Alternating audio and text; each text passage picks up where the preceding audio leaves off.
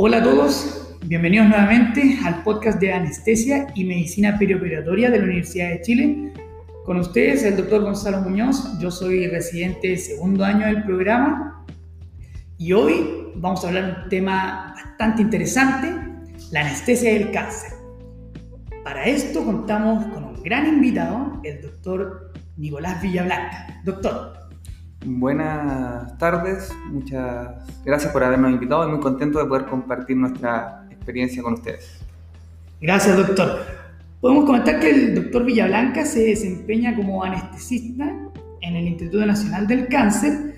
Él cuenta con un diplomado en oncología y también estuvo haciendo, digamos, una pasantía en el Centro Hospital Italiano en Buenos Aires acerca de programas ERAS. Así que vamos a tener una gran plática con el doctor. Bueno, partiendo un poco y haciendo a modo de introducción, el cáncer es una enfermedad que ha tenido una evolución bastante acelerada en los últimos años. Actualmente a nivel mundial contamos que es la segunda causa de muerte en el mundo, alrededor con tasas del 15 o 18%. ¿ya? Y tanto en hombres como en mujeres se ve, hay distintos tipos de cáncer que afectan más a cada uno de los géneros. En hombres, por ejemplo, tenemos que a nivel mundial las primeras causas son pulmón, hígado, estómago. En cambio, en la mujer predomina mama, pulmón y colon. Ahora, en nuestro país la evolución, esto no, no ha quedado atrás y en Chile desde el año 90, que teníamos alrededor de 20, 21% de muerte asociada al cáncer, hoy estamos ya en un 26% y se, se proyecta que el año 2030, 2040 esto podría llegar casi hasta un tercio, 30%. Entonces podemos ver que esto ha sido bastante acelerado en los últimos años. Además, como bien saben, la epidemiología de nuestro país ha cambiado severamente. Tenemos que actualmente nuestra población mayor de 65 años es alrededor de un 23 hasta un 24%. ¿Ya? Entonces, esto es bastante complejo porque esta enfermedad, principalmente los quiebres en las curvas, se dan a partir de los 55, 60 años, donde el aumento en la incidencia, como nos va a contar el doctor, es exponencial. Entonces, vemos que va a ser un problema al cual nos vamos a ver enfrentado todas las especialidades. Hoy día vamos a hablar el tema específico de qué pasa con la anestesia y esta enfermedad. Doctor Villablanca, queríamos saber si nos puede comentar cuáles son los cuatro o cinco cánceres más prevalentes acá en Chile. ¿Qué es lo que usted ve y qué es lo que se está atendiendo acá en el Instituto del Cáncer? Bueno, tal como dices tú, en, en, los países de ingreso medio y alto, el cáncer ha desplazado al resto de las enfermedades y se ubica en el segundo lugar. Incluso en Chile se piensa, según la, el Plan Nacional de Cáncer, que es del 2018, que ya para el año 2023-2024 se va a transformar en la primera causa de muerte en Chile. Así que está tomando cada vez más importancia. Incluso hay regiones actualmente en que la primera causa de muerte son las patologías tumorales. ¿Cómo cuáles regiones, doctor? En Tarapacá, en Maule, Biobío, en Aysén. Perfecto. Ya se transformó en la primera causa de muerte. Por lo tanto, como dices, es una patología, son pacientes mayores y patología que nos vamos a ver enfrentados cada vez más frecuentes. Por eso cada centro de, eh, a nivel regional o hospitales base de cada sector se han transformado en centros que resuelven patología oncológica porque no pueden depender de un solo centro a nivel nacional. Perfecto. Dentro de las patologías más frecuentes que vemos, que eh, en Chile no hay una estadística propiamente tal de, de, cáncer, hay experiencias muy locales en Antofagasta, en Los Ríos, en Concepción, Perfecto. y las estadísticas las sacamos de una estadística mundial, que es Globocan, que depende de la OMS, y el 2018 son las últimas estadísticas que tiene para Chile. De manera global, los cánceres más frecuentes próstata, seguido de cáncer colorectal, seguido de mama, estómago y pulmón. Esos son los cinco cánceres más frecuentes y es lo que nos enfrentamos bien frecuentemente. Tenemos muchos pacientes con cáncer de próstata que estamos operando, muchos pacientes con cáncer de mama, estómago, colorectal, es lo que habitualmente vemos en la mayoría de los hospitales regionales y en los centros que nos dedicamos un poquito más a esto. Perfecto, doctor. Ahora, si lo llevamos esto, como decías, a, por sexo, en el hombre, en la próstata lo más frecuente, seguido de estómago y colorectal, y en la mujer es mama lo más frecuente. Seguido también por colorectal ya aparece el cáncer de vesícula, que es muy propio de Chile. Claro, perfecto. Claro, sabemos acá en Chile tenemos una altísima prevalencia de colelitiasis, doctor. Usted sabe, hay ciertas regiones como la región de la Araucanía, donde inclusive hay una asociación con la etnia mapuche y hay mayores eh, prevalencias de esta patología y obviamente que esto a largo plazo se sabe que es un factor de riesgo para desarrollar el cáncer de vesícula. Me imagino. Además, ahora, lo que usted nos cuenta en el instituto, ¿qué tipo los pacientes que ustedes están viendo más o menos sobre qué rango etario están lo que se está viendo cada vez más frecuente? Que nos pueda comentar eso. El, por el punto de vista epidemiológico, la mayoría de nuestros pacientes tienen sobre 50, 60 años, que es la edad donde mayor se presentan estos cánceres. Pero también al ser un centro de derivación recibimos muchos pacientes jóvenes, 20, 30 años con ciertas patologías, porque se hacen estudios mucho más precoces, porque tienen a nivel familiar eh, algún gen, algún estudio que demuestra que tienen y vienen a, cirugías profilácticas de sacarse una mama, por ejemplo, de manera profiláctica, según el estudio genético. Perfecto. De hecho, yo revisaba estas guías que usted comenta, salieron en el 2018 y de hecho es un plan como a nivel nacional oncológico que está proyectado hasta el año 2050, más no, veía. Y ellos hablan de toda la estadística y también hablan, que esto uno le llama la atención en la clínica, digamos, de los factores de riesgo. Y hoy en día, de hecho, ahí mismo se, se hace énfasis en el tipo de la alimentación poco saludable, el sedentarismo. Tenemos que en Chile el sedentarismo, en la última encuesta nacional de salud, abarcaba casi un 85% en los hombres y en las mujeres hasta un 90%. También la obesidad, el tabaco, ciertos virus tóxicos. O sea, y lo que uno ve, y lo que usted nos comenta, es que cada vez pacientes más jóvenes tienen cáncer y bastante severo. ¿Qué, puede decirnos de esto, doctor? Los factores de riesgo son los mismos casi de la enfermedad cardiovascular, por eso los dos se, sitúan entre las primeras causas.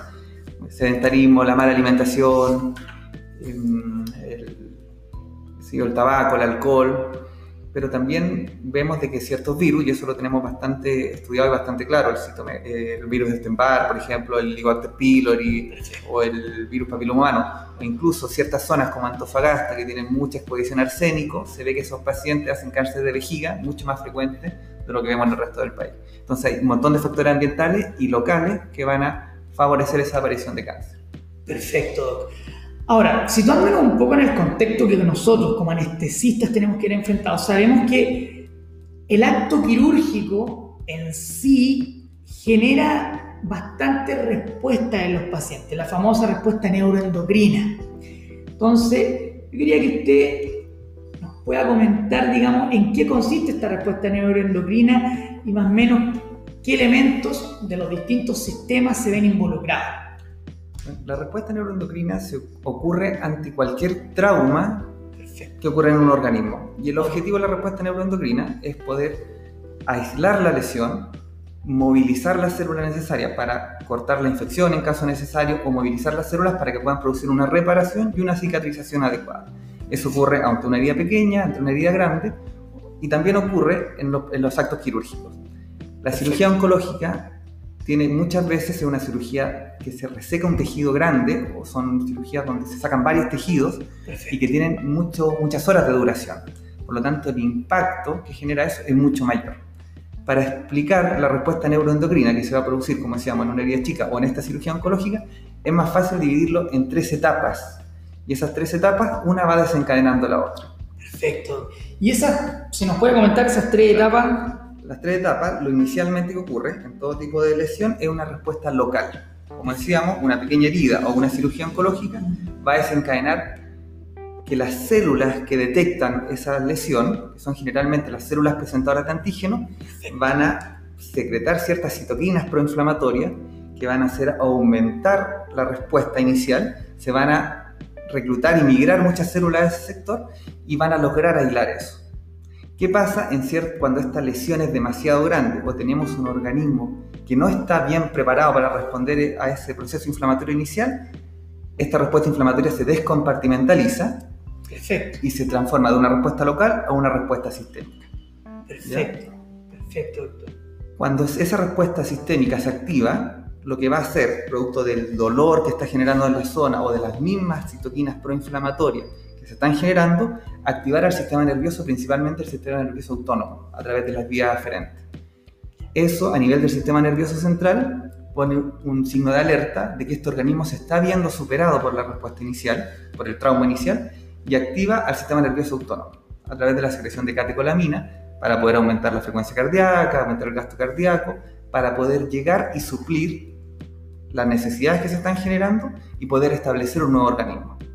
Al mismo tiempo, este, esa sería como la respuesta del sistema nervioso autónomo. Perfecto. Y al mismo tiempo, esta gran secreción de, de sustancia en el sistema nervioso central, citoquinas, neurotransmisores, a nivel de la pituitaria anterior, va a hacer de que se active la tercera respuesta, que es la respuesta hormonal. Esa respuesta hormonal lo que va a hacer va a secretar ACTH, ADH y secundariamente cortisol, em, otras catecolaminas, qué sé yo, y eso va a producir una respuesta endocrina que se va a transmitir, traducir principalmente en hiperglicemia. Perfecto. No, es súper interesante como usted lo comenta y, esta manera de sistematizar esta respuesta, eh, porque en el fondo va lo siguiente, que en el fondo tenemos una gran respuesta inflamatoria, pero también se está viendo en los estudios que no es solo esta respuesta inflamatoria, también generaría a la vez una respuesta inmunosupresora en nuestro organismo por estas mismas vías endocrinas, sobre todo de cortisol, en fondo la vía de respuesta al estrés. Entonces, finalmente, ¿qué va ocurriendo en nuestro sistema inmune, doctor? Si nos puede comentar entre los linfocitos, ¿hay algún cambio en los fenotipos? ¿Qué, qué es lo que ocurre? Y sobre todo ante estas cirugías que son tan grandes como las cirugías oncológicas. Esta respuesta inmune, esta respuesta en realidad eh, inflamatoria, eh, la respuesta neuroendocrina, lo que hace es adaptar al organismo a este nuevo estrés quirúrgico. Perfecto. ¿ya? Pero esto tiene ciertas consecuencias adversas.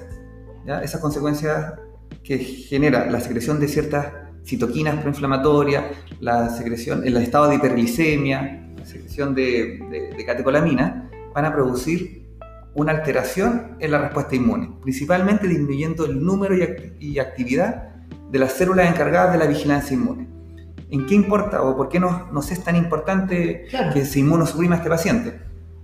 En realidad, cuando hay una cirugía oncológica, lo que el mejor tratamiento para un cáncer sólido, para un tumor sólido, es la cirugía.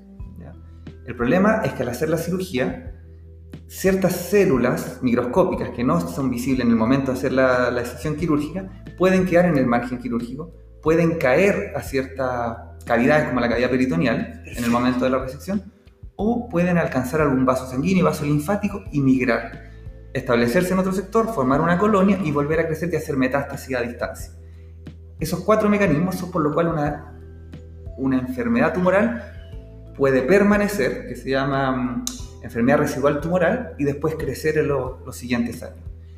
¿Qué es lo importante del sistema inmune? Que logre detectar esas células que quedaron en el lecho a distancia, reconocerlas como extrañas, formar una respuesta inmune contra esas células y eliminarlas. Por lo tanto, nosotros confiamos después de la cirugía de que esa respuesta inmune nos va a ayudar a eliminar el cáncer junto con la cirugía. Claro. Si es que los inmunosuprimimos producto de esta activación neuroendocrina, probablemente esa respuesta no va a lograr ser la más adecuada y estas células tumorales van a permanecer en el organismo perjudicando el pronóstico oncológico. Perfecto. Ahora, yo, cuando uno revisa los estudios, es súper variable, pero algunos dicen horas, otros días, pero el impacto en términos de tiempo de esta respuesta inflamatoria neuroendocrina ¿Qué es, lo que, ¿Qué es lo que ha investigado usted? ¿Hasta cuánto puede permanecer este impacto que hacemos en el acto quirúrgico en el fondo en el paciente? Más, bueno, la respuesta puede eh, partir incluso en el preoperatorio con un paciente muy estresado que llega en malas condiciones. Perfecto. En el intraoperatorio, por lo que hemos conversado, ya empieza a activarse esta misma respuesta y esta respuesta va a permanecer en el posoperatorio. El término de número de días es un poco variable decirlo porque lo importante es que esta respuesta que se va a generar inmunosupresora como respuesta a la respuesta inflamatoria, o sea, se entiende, hay una respuesta inflamatoria, después viene una respuesta inmunosupresora, que va a ser proporcional y compensatoria a esta respuesta inflamatoria.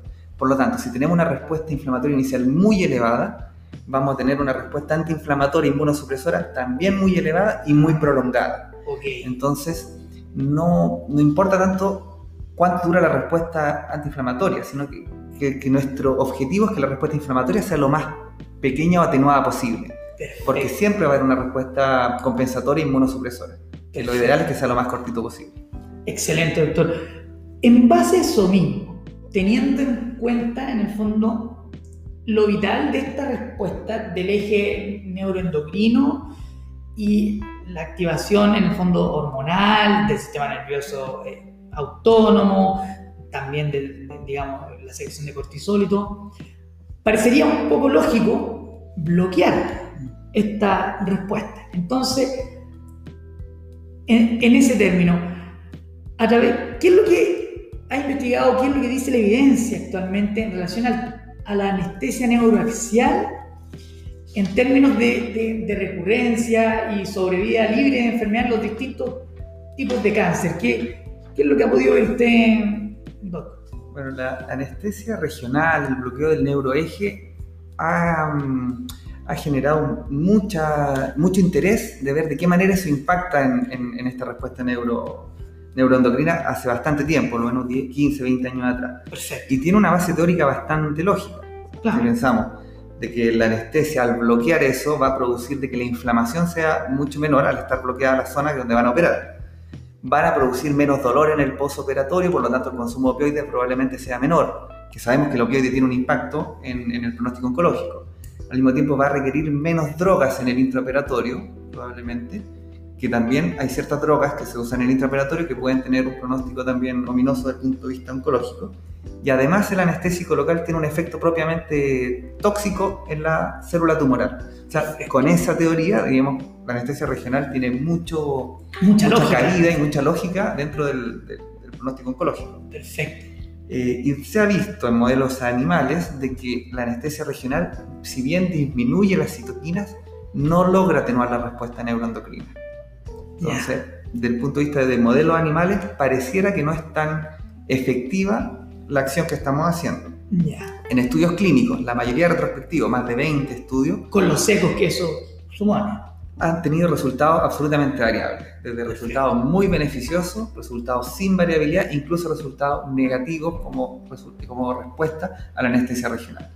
Actualmente existen cinco trabajos, uno de ellos ya terminado, en los cuales está de manera prospectiva, un estudio randomizado, sé yo, eh, analizando el impacto de la anestesia regional en pulmón, en estómago, en cáncer general, en mama.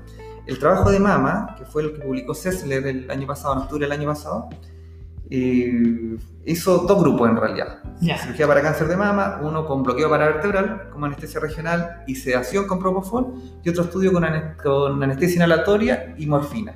Perfecto. Los dos grupos no mostraron diferencia desde el punto de vista de sobrevida de enfermedad, de, sobrevida libre de enfermedad, ni de dolor crónico. Por lo tanto, lo que podemos extrapolar de ese estudio es que en cirugía de mama pareciera que la anestesia regional no tiene un gran impacto desde el punto de vista oncológico. Ahora, con todo esto podemos decir que la anestesia regional no sirve, pero en realidad a nosotros no nos importa tanto mejorarle la sobrevida con una anestesia regional o no.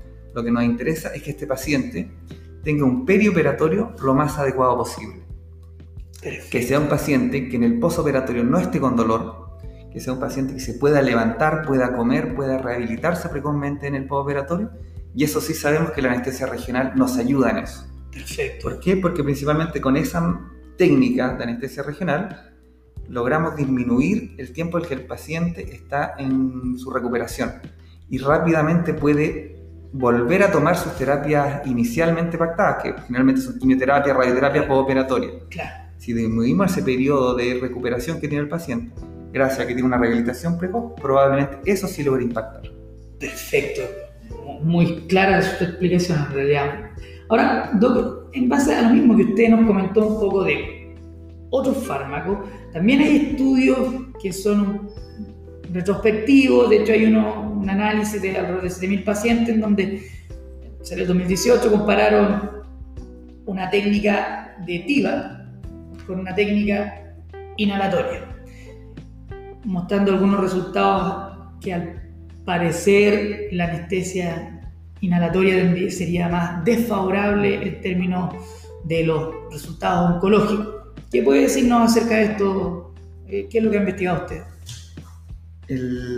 lo mismo que en la anestesia regional, la duda si es que activa o anestesia con halogenado eh, es mejor desde el punto de vista del pronóstico oncológico, también lleva un, par de años ya tratando de, dilucidarse. los primeros análisis que salieron más o menos importantes son del 2014, hay uno del 2016 bastante importante en la anestesiología, Perfecto. y el 2017 en los cuales todos decían de que los grupos que comparaban de manera retrospectiva TIVA versus halogenado, la mortalidad de los pacientes con TIVA era mucho menor que los pacientes con halogenado.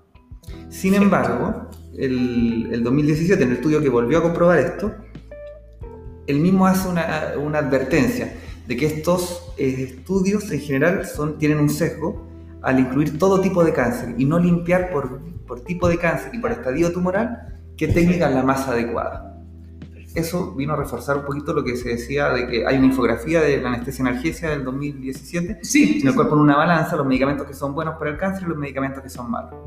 Los la, la balanza que son los buenos para el cáncer, Comente. propofol, anestésicos locales y los, los AINES en general.